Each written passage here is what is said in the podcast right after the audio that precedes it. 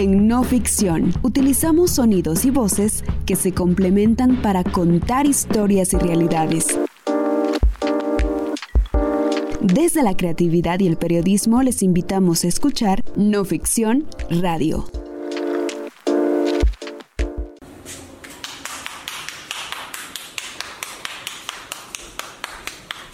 Ese es el sonido de las palmas de una mano, presionando la masa de maíz una y otra vez, hasta darle la forma redonda y el tamaño adecuado para luego colocarla en el comal.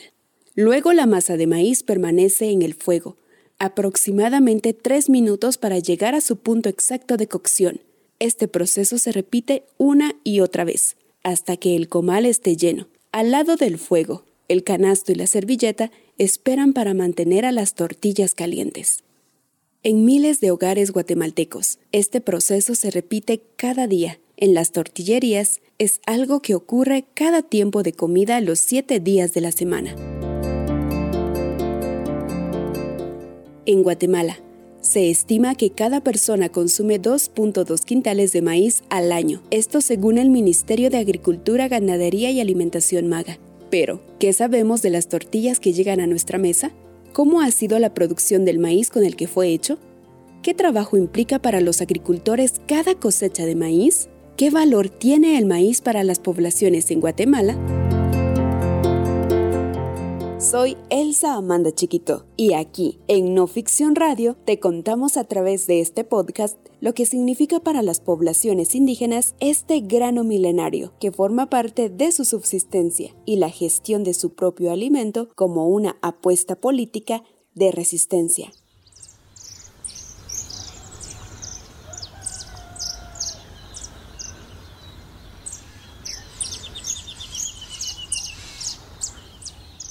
Es febrero y en la mayoría de casas del altiplano o región central, la cosecha de maíz que abastecerá a las familias durante este 2023 ya ha llegado. Se puede ver en los techos de las casas las mazorcas de distintos colores tendidos bajo el sol, o bien las mazorcas colgadas en las paredes, enfiladas una tras otra.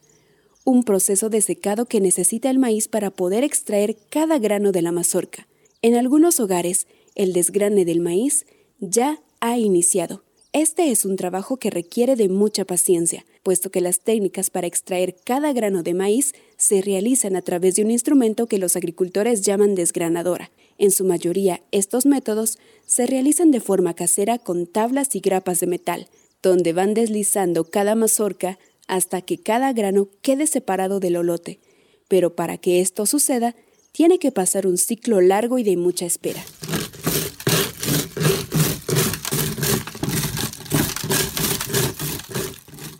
Vamos a retroceder a marzo de 2022, al momento donde los agricultores iniciaron con el trabajo, porque para producir cada mazorca que alimentará a las familias durante este año, han tenido que pasar aproximadamente nueve meses, un tiempo importante dentro de los calendarios agrícolas.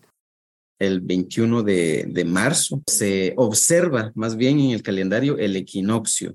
Entonces, a partir de ahí, ese es como el banderazo de salida en que inicia en las tierras altas, porque esto es bien importante tenerlo en cuenta, en las tierras altas inicia el proceso de la siembra, no así en las tierras bajas, es decir, en, los lugares eh, de, a los que nosotros le llamamos de costa, por ejemplo, o los lugares cálidos. Allí se maneja otra dinámica. Él es Miguel Oshlag, maya cachiquel de Chichot. En cachiquel Chichot significa lugar de los comales, y es el municipio que comúnmente se conoce como Comalapa, del departamento de Chimaltenango. Miguel cosecha maíz cada año para continuar con el trabajo que le enseñó su padre y para mantener su conexión con la tierra. Miguel menciona algo muy importante que todo agricultor aplica en su cultivo de maíz, y es el conteo del tiempo. Para las partes altas o el territorio que comúnmente conocemos como altiplano u occidente, marzo y abril son los meses para retirar las cañas que quedaron de la cosecha pasada, quitar el mal monte, como algunos suelen llamarlo, arar de nuevo la tierra y dejar listo cada surco para las primeras lluvias.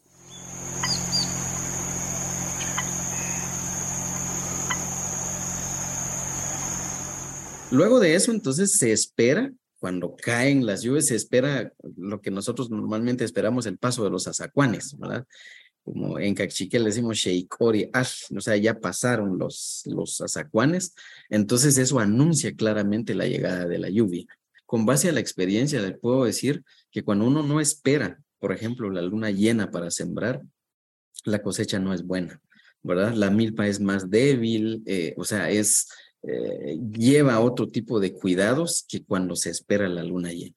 Las enseñanzas de la lectura del tiempo y las señales naturales que los agricultores transmiten de generación en generación han ayudado a las actuales generaciones a gestionar su propio alimento y saber con exactitud las fechas de siembra, fechas para abonar y para cosechar.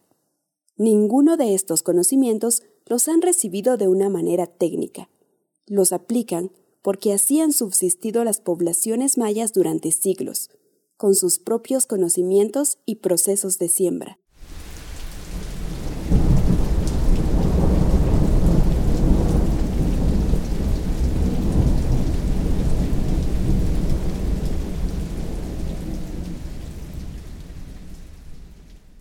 Para llegar al proceso de la primera cosecha de la milpa y saborear un elote, nos trasladamos a los meses de agosto y septiembre. Ya han transcurrido cinco meses después de sembrar los granos de maíz. Todo ese tiempo ha implicado una serie de cuidados minuciosos por parte de las familias productoras, como la colocación de fertilizante, limpieza constante de las plantas que puedan amenazar la producción y el cuidado de otras especies que habitan con la milpa, como el frijol, el chilacayote, el quilete y una serie de especies que conviven en el sistema milpa. Este sistema es muy antiguo y ha ayudado a las familias a optimizar el tiempo y el espacio. El AWEN es un ciclo determinante para la gestión de los alimentos familiares.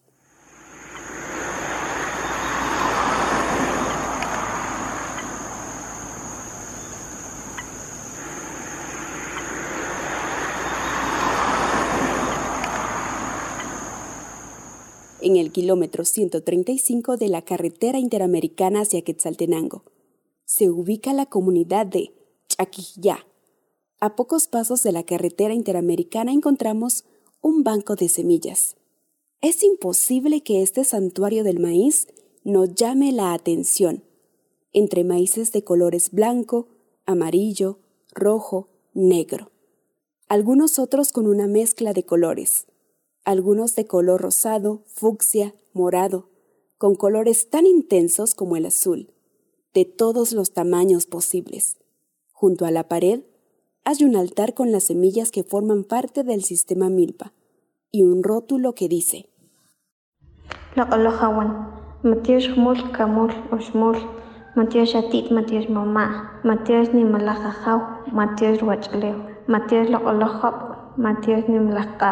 Matthias qaq'ij Matthias tiw qaq'ij matiox saqjal q'anjal ruwach nimjal matiox ik'oy matiox ploj matiox ichaj matiox k'achalaj matiox nimlaj no'jb'al mama' Matthias yojlik'uan yojlichapeen tikyutz isachaj qamak max kojmistaj tikyawaj qawach yojliwij yojlimaam yojisij yojijutaay max tqa'mistaj rib'eey saq pat'anaq que en español se interpreta así. Sagrada Milpa. Gracias una, dos, tres veces. Gracias abuela, gracias abuelo. Gracias Gran. Gracias Madre Tierra. Gracias Sagrada Lluvia. Gracias Gran Fuego Sol. Gracias Viento. Gracias Espacio Vacío. Gracias Maíz Blanco, Maíz Negro, Maíz Grande. Gracias Huicoy. Gracias Frijol Piloy. Gracias Hierbas. Gracias Bosque. Gracias esencia del Noja ancestral, gracias por estar con nosotros y guiarnos. Rogamos porque nos perdones por nuestras culpas. No nos olviden, téngannos misericordia. Somos sus nietos y nietas, somos sus brotes, retoños y flores. Que no olvidemos nuestro camino de la claridad, proveniente de la orilla del mar.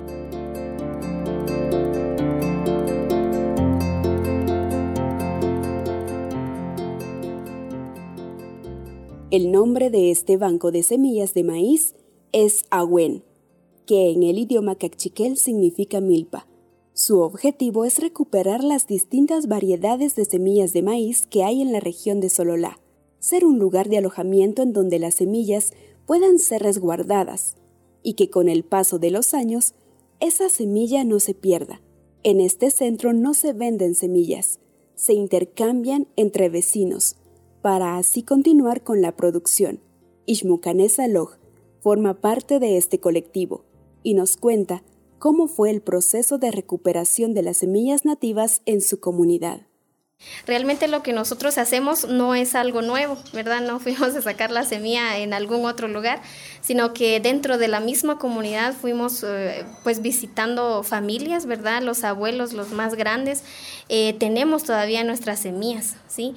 Entonces nosotros pues ah, hicimos como ese intercambio de semillas con ellos principalmente o inicialmente y eh, a raíz de eso, eh, pues los maíces se fueron multiplicando y fuimos eh, encontrando pues nuevas variedades dentro de eso mismo. Pero eh, esas semillas nativas se han encontrado, se han recuperado dentro de nuestras mismas comunidades acá en, la parte de, de Sololá. Eduardo Saloj es uno de los fundadores de esta iniciativa en Chaquijá. Es agricultor y ha trabajado durante años al lado de su familia con el sistema Milpa, sembrando diversas especies dentro de un solo campo o parcela, maíz, frijol, amaranto, chilacayote, plantas medicinales y flores con propiedades para ahuyentar de manera natural a los insectos. Eduardo resalta el profundo respeto hacia el maíz y el tejido comunitario que gira en torno a este grano y su importancia en la vida de las familias. Pero nosotros nos hemos dado cuenta que la milpa o el maíz no es únicamente las tortillas, sino que amarra un sistema económico, espiritual, social, ecológico dentro de la comunidad y que no seguir con la milpa sería, digamos, iniciar un proceso como que de desintegración comunitaria. Del maíz no solamente se producen las tortillas. Detrás de este grano hay toda una diversidad de alimentos que nutren a las familias en distintas etapas del agüen hasta llegar al proceso final. Ishmukanesa Log habla sobre los múltiples beneficios del agüen y los distintos platillos en los que se puede utilizar el maíz. Realmente los colores del maíz son diversos y cada vez nosotros dentro de nuestras parcelas encontramos nuevos colores o nuevos, nuevas variedades y realmente la importancia es, es muy interesante ya que hay recetas, eh, digamos ya en la parte de cocinas, hay recetas que se elaboran específicamente con un maíz. Cuando hay alguna fiesta, las familias se reúnen, se hace lo que nosotros conocemos como el cochig y eh, las familias utilizan más el, maíz que es blanco. Ya eh, los otros maíces como el eh, amarillo, por ejemplo, se utiliza más para comidas que vendría siendo el pulique, acá que es muy tradicional, y el penur, que es una bebida, y ya el resto de, de, los colores como es el rojo, el negro, ya se utilizan también como parte de nuestra alimentación.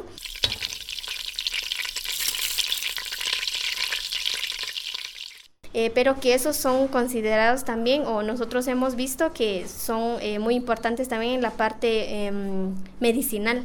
Eh, por ejemplo, toda la parte del maíz, desde la caña, la tusa, el chilote y principalmente los granos, se utilizan, pero también son parte como medicinal para, para, las familias. Uno de los principales conocidos como medicinal es el, el, el rojo, el chilote, es conocido como medicinal. Para este colectivo, es determinante continuar con el sistema Milpa, este sistema en donde se producen múltiples alimentos y conviven entre sí distintas especies. Para Agüen, existen distintos factores que ponen en riesgo la existencia y reproducción de las semillas nativas y por ende la reproducción del maíz como antiguamente se le conoce. Pero aún así, Eduardo piensa que existe un lazo energético entre el ser humano y el maíz, que hay un pacto espiritual que viene desde las ancestras y ancestros, y la prueba de ello es que este grano sagrado ha sobrevivido en cientos de años a múltiples amenazas. Hay maíces agradecidas y que son seres vivos y que, que van a crecer y que van a seguir eh, proveyéndonos de alimentos en los años que, vienen. Eh, y eh, también cuidarnos de estas amenazas, digamos, de las biotecnologías que, que se están promoviendo.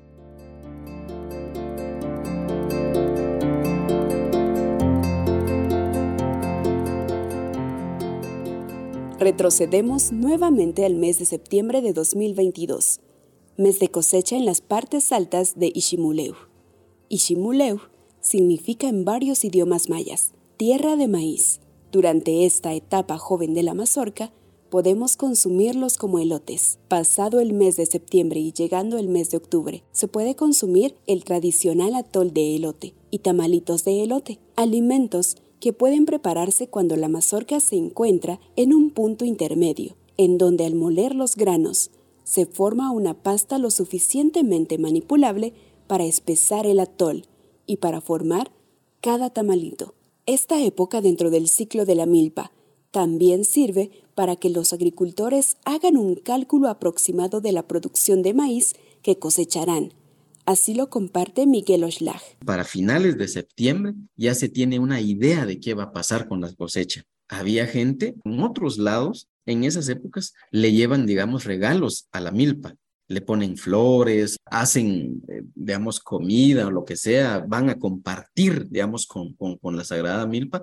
O sea, se tiene como una relación con la milpa, o sea, se le trata como a un sujeto, ¿verdad? No como a un objeto. Esa relación estrecha con la milpa no solo la comparten las familias de las partes altas de Guatemala, sino también se extiende hacia los otros territorios del país, en donde la dinámica de siembra y cosecha es totalmente distinta. Factores de clima y suelo hacen que las producciones vayan cambiando. Lo que no cambia y tienen en común es el profundo respeto y apropiación de que este grano les provee vida.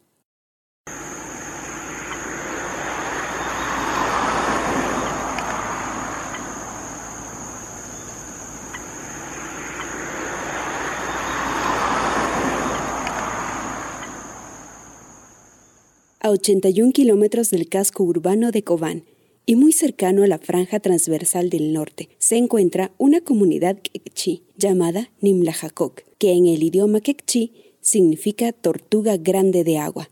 Nimlajacoc es parte de la región 5 de Cobán y para llegar a ella se debe tomar la ruta hacia Chisec, pasar por la aldea Kubilwitz, sobre una carretera de terracería. El paisaje es montañoso, se conservan aún los recursos naturales y bosques, aunque un tramo del territorio es amenazado por el monocultivo de palma africana. El clima de la comunidad es caluroso. Los habitantes le llaman calor húmedo, porque las temporadas de lluvia son de mayo a febrero, pero el calor durante el día es muy fuerte.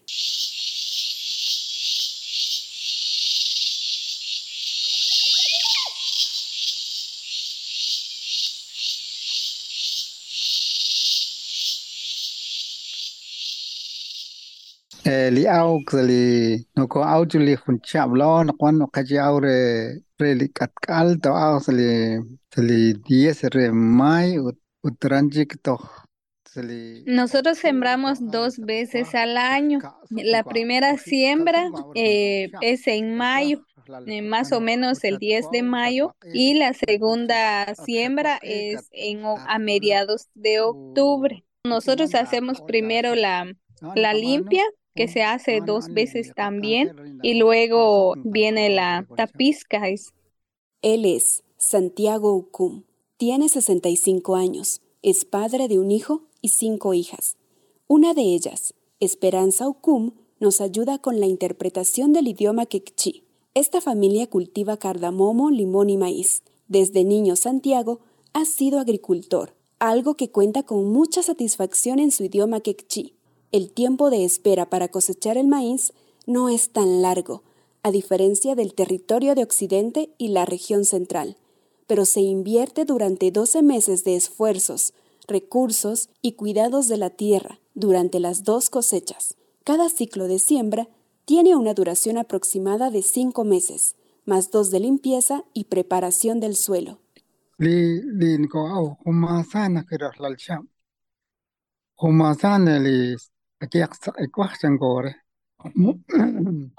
Bueno, lo que él estaba comentando es que normalmente aquí los que hemos trabajado la tierra, en su mayoría siembra una manzana por cosecha. Entonces, em, pero eh, normalmente la gente también mide cuánto consume por familia, porque eh, como se hacen dos siembras, también se mide para no desperdiciar el maíz.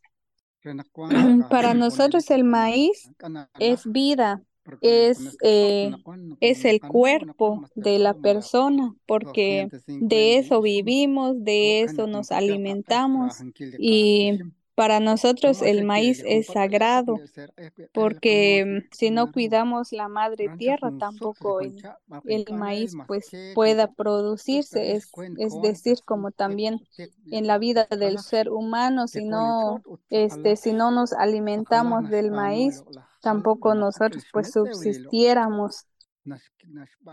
Caso similar es el de Francisco Ramírez, un agricultor originario de Olopa Chiquimula, municipio que forma parte del denominado Corredor Seco en Guatemala. Departamentos como Zacapa, Santa Rosa, El Progreso, Jalapa, Chiquimula y Baja Verapaz están catalogados como territorios con alta vulnerabilidad a las sequías y con altas cifras de inseguridad alimentaria. Aquí, el clima es seco y la tierra no produce mucho a diferencia de otros territorios de Guatemala. Como la mayor parte de agricultores en el país, Ramírez espera las lluvias de mayo para sembrar la primera cosecha y en octubre, mientras permanecen las lluvias en el territorio, realiza la siembra de la segunda temporada. En Olopa, donde estamos nosotros, acá lo que es la parte del municipio de Olopa, una parte, no todo también, sino que una parte de Olopa y Jocotán, Camotán, bueno, en el cultivo del maíz, pues ¿verdad? Eh, nosotros eh, más que todo vivimos de él, sea del maíz y del frijol, ¿verdad? Es lo que más nos abastece en la alimentación familiar, ¿verdad? Es, es por eso de que sí, nosotros pues lo cultivamos más que todo, ¿verdad? Como alimento, ¿verdad? De, de la familia, ¿verdad? Tanto en invierno, eh, como de verano, por lo menos eh, pasó la primavera, luego nos quedamos con la segunda siembra que se hace en octubre, entonces son las plantas más prioritarias para cultivar en esta parte de acá. Francisco tiene 60 años, se identifica como Maya Chorti, combina sus actividades de agricultura con la organización comunitaria y resistencia en su territorio. Es integrante del Consejo Indígena Maya Chorti responsabilidad que le ha hecho más consciente de lo que implica la gestión de la alimentación con técnicas de agroecología. Aún así, el clima y tierra seca, que es común en la región, no le permiten a este agricultor producir con abundancia. Esta historia se repite a lo largo de estas comunidades en donde es todo un desafío cultivar en tierras semiáridas. Ellos coinciden en que el maíz es parte fundamental para la sobrevivencia y está ligado a su ser como humanos. Es importante tener la, la relación entre lo que es el maíz con nosotros. Yo mi persona pues siembro las variedades de semillas como el maíz blanco, el amarillo, el negrito, el rojo. Y ahorita pues nos damos cuenta de cómo los colores de la semilla hacen relación con nosotros como personas también.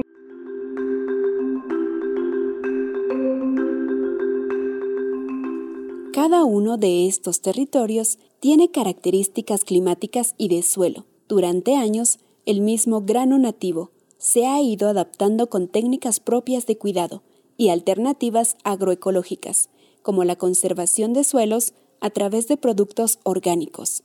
Pero hay algo que los agricultores no pueden controlar, son las alteraciones climáticas, que van produciendo múltiples efectos en la naturaleza y por ende en la vida de los seres humanos. Desastres naturales que han marcado a las poblaciones indígenas y que las han dejado en alta vulnerabilidad por la pérdida de sus cosechas de maíz, principalmente en el territorio norte y oriente del país, de donde son originarios Santiago Ucum y Francisco Ramírez.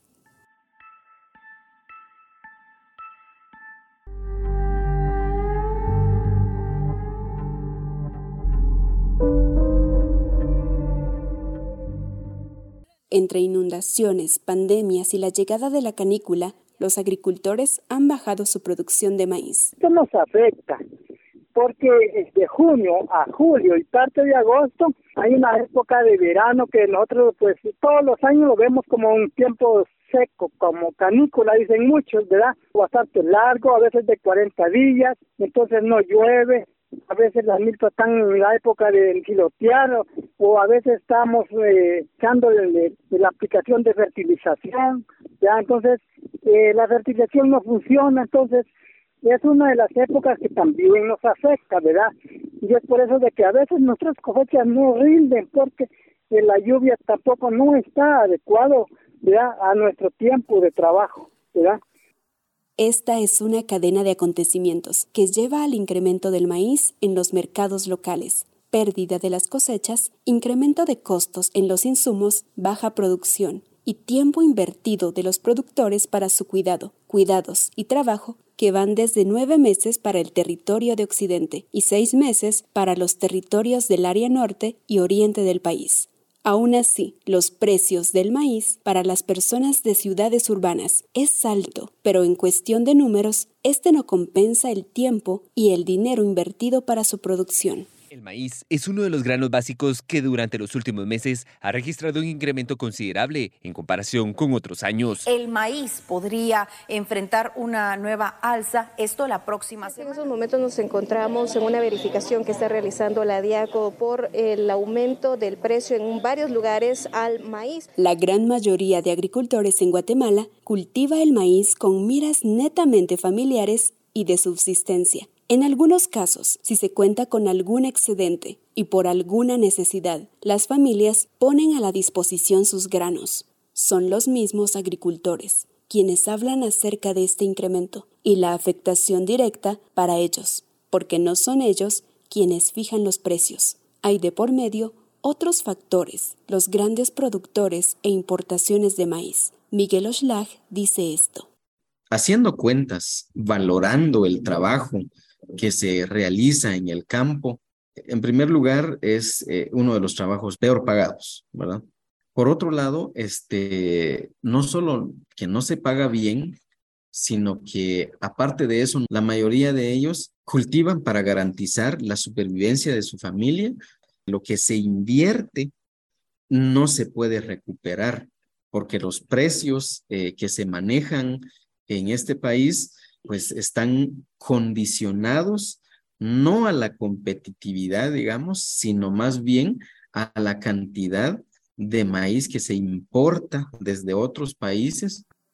La encuesta nacional agropecuaria ENA, elaborado por el Instituto Nacional de Estadística INE, estimó que para los años 2019-2020 fueron cultivadas 1.003.000 hectáreas, el INE pronosticó una producción de 43.489.090 quintales de maíz, equivalentes a 1.966.776.81 toneladas métricas, siendo los departamentos de Petén y Alta Verapaz los mayores productores de este grano. Durante el año 2021, hubo una importación de maíz blanco de 1.570.859 quintales, y para el primer trimestre del año 2022 las importaciones ya alcanzaban 38.6 millones de dólares, según el Banco de Guatemala, Banguat. Las importaciones se calculan en 500.000 toneladas métricas, principalmente para uso industrial. Desde Nimlajacoc, en Alta Verapaz, Santiago Ucum también habla sobre esto.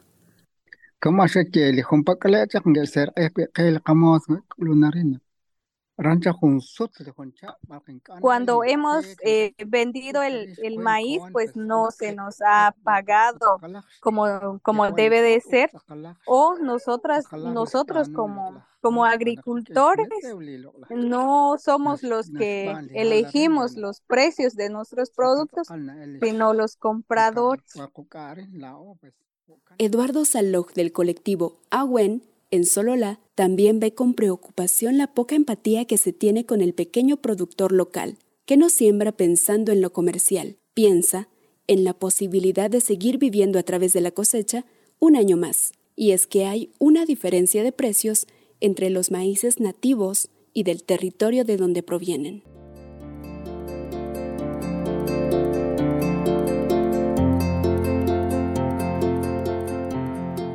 Es así como territorialmente y con condiciones de suelo totalmente distintas, el maíz, hasta nuestros días, es uno de los granos más importantes, pero sobre todo para las poblaciones indígenas, por el lazo ancestral que los une.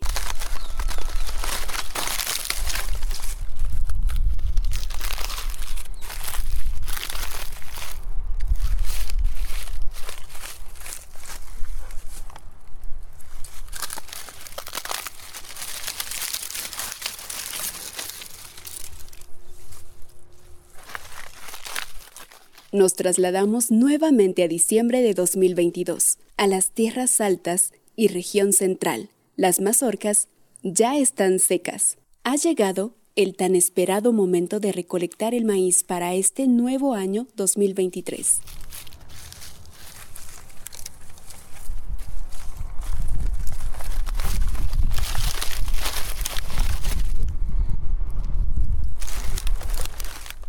Para algunas familias y comunidades, la temporada de tapisca se extiende durante el mes de enero y los primeros días de febrero, tiempo en el que también tapiscan la segunda cosecha las comunidades en Oriente y en el norte del país. Estos son los meses en el que los diversos territorios coinciden con el proceso de tapisca, desgrane, limpieza y almacenamiento del maíz, para poder alimentarse durante todo este año.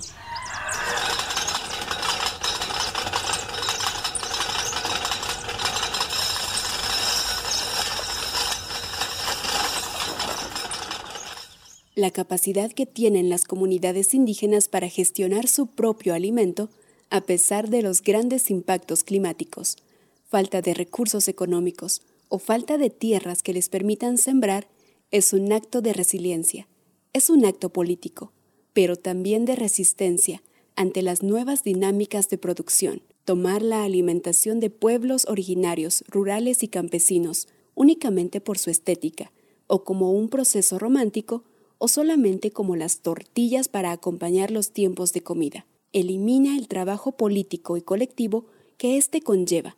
Así lo dicen Edison Mug y Marlene Mug, cachiqueles, fundadores del proyecto Paruts en Semetabaj, Sololá. Ambos estudiaron ingeniería agroforestal. Crearon Paruts como un proyecto de investigación sobre la alimentación, porque con el paso del tiempo se dieron cuenta que las investigaciones académicas existentes eran producto del despojo de las comunidades, de quienes tomaban su conocimiento y los atribuían como logros. Depender únicamente de nuestro trabajo como forma de gestionar nuestro alimento en la tierra es político, ¿no? Y han pasado 500 años después del proceso de colonización, otros cuantos después de lo que, digamos, de lo que hoy conocemos como la construcción del Estado-Nación, otros cuantos a partir de procesos, otros procesos de despojos como, digamos, la educación como forma de civilización, y los pueblos originarios siguen cosechando su maíz, siguen eh, transformando y nixtamalizando su maíz en las cocinas, se sigue torteando. Una cosa es cultivar, trabajar en la milpa, en el campo y crear ese vínculo especial que se tiene con la tierra y la siembra, pero otro es el proceso en donde se va a transformar todo. Entonces ahí es donde empieza también el, el poder político de nuestra gastronomía. Tamalitos de chipilín, tamalitos de frijol, chuchitos, tamales, solo por mencionar algunos alimentos que pasan justo por ese proceso de transformación, del grano de maíz a la masa de maíz. Edison habla de ese proceso de despojo y la forma que tienen las personas de enunciar el trabajo que se hace en las comunidades, en donde eliminan lo complejo de gestionar el propio alimento es lo que pasa ahorita actualmente con el maíz, eh, con el frijol o con las comidas de pueblos originarios. Hoy tenemos, digamos, varios proyectos de alimentación que lejos de eh, posicionar la palabra o de entender las dinámicas políticas de la alimentación, replican otra vez las dinámicas de folclorización, ¿no?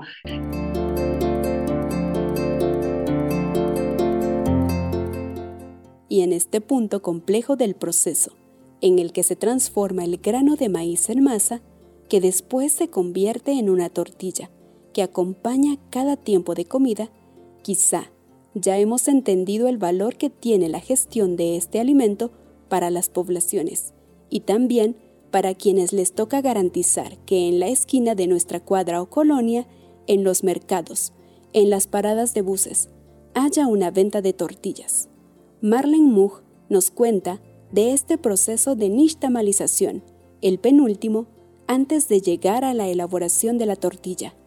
Para poder hablar del proceso de nixtamalización, debemos ver la fenología de la construcción del grano de maíz, que es decir, que está construido por diferentes capas. En sí, el grano de maíz es un grano muy, muy duro. Y para que nosotros lleguemos a un proceso de cocción, nosotros tenemos muy presente que la primera capa se debe desgastar, se logra eh, pelar. Entonces, eso significa que logró romper la primera membrana el cual se realiza con una solución alcalina. Es decir, que necesitamos tener una eh, fusión o una mezcla de agua con cal o de agua con ceniza. Estos residuos proceden de un producto alcalino, el cual rompe la primera membrana del, del maíz.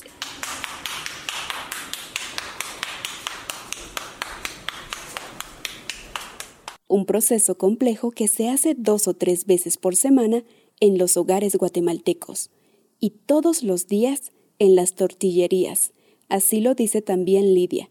Ella tiene 24 años y desde hace siete, junto a su mamá y hermana, colocaron un puesto de tortillas en Zumpango, Zacatepeques. Ella nos cuenta del proceso y los costos que implica para ellas la sostenibilidad de la tortillería.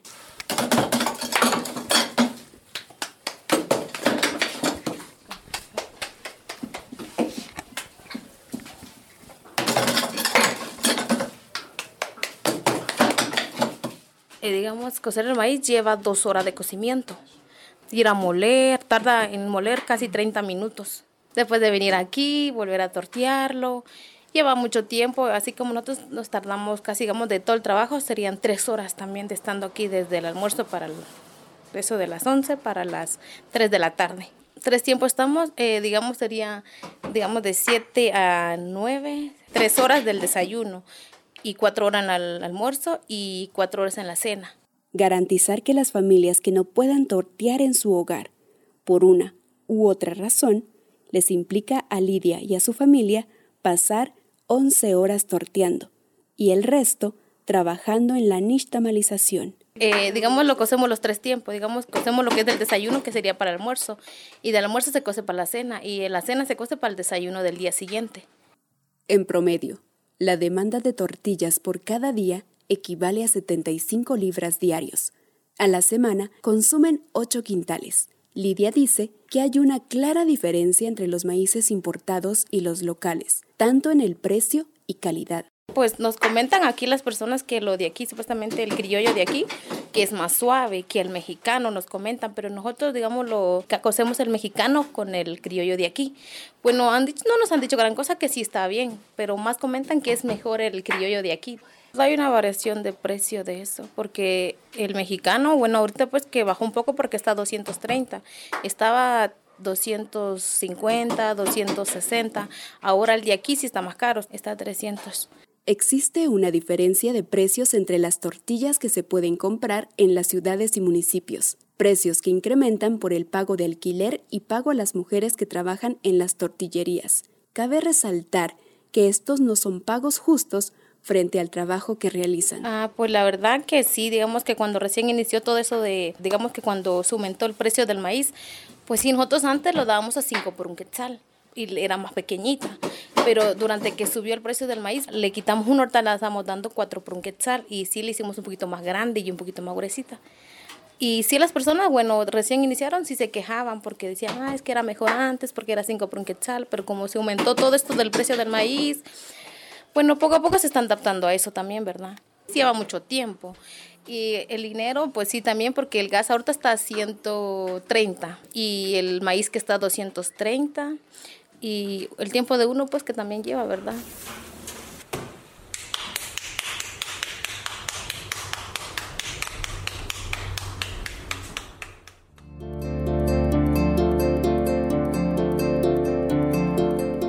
La próxima vez que veamos una tortilla, seguramente vamos a entender todo el proceso que pasó para llegar a nuestra mesa. O cuando veamos en las comunidades o territorios la milpa, sabremos que es un ejercicio político para seguir gestionando la vida. Investigación, guion, voz y edición, Elsa Amanda Chiquito. Edición de guion, Osvaldo Hernández.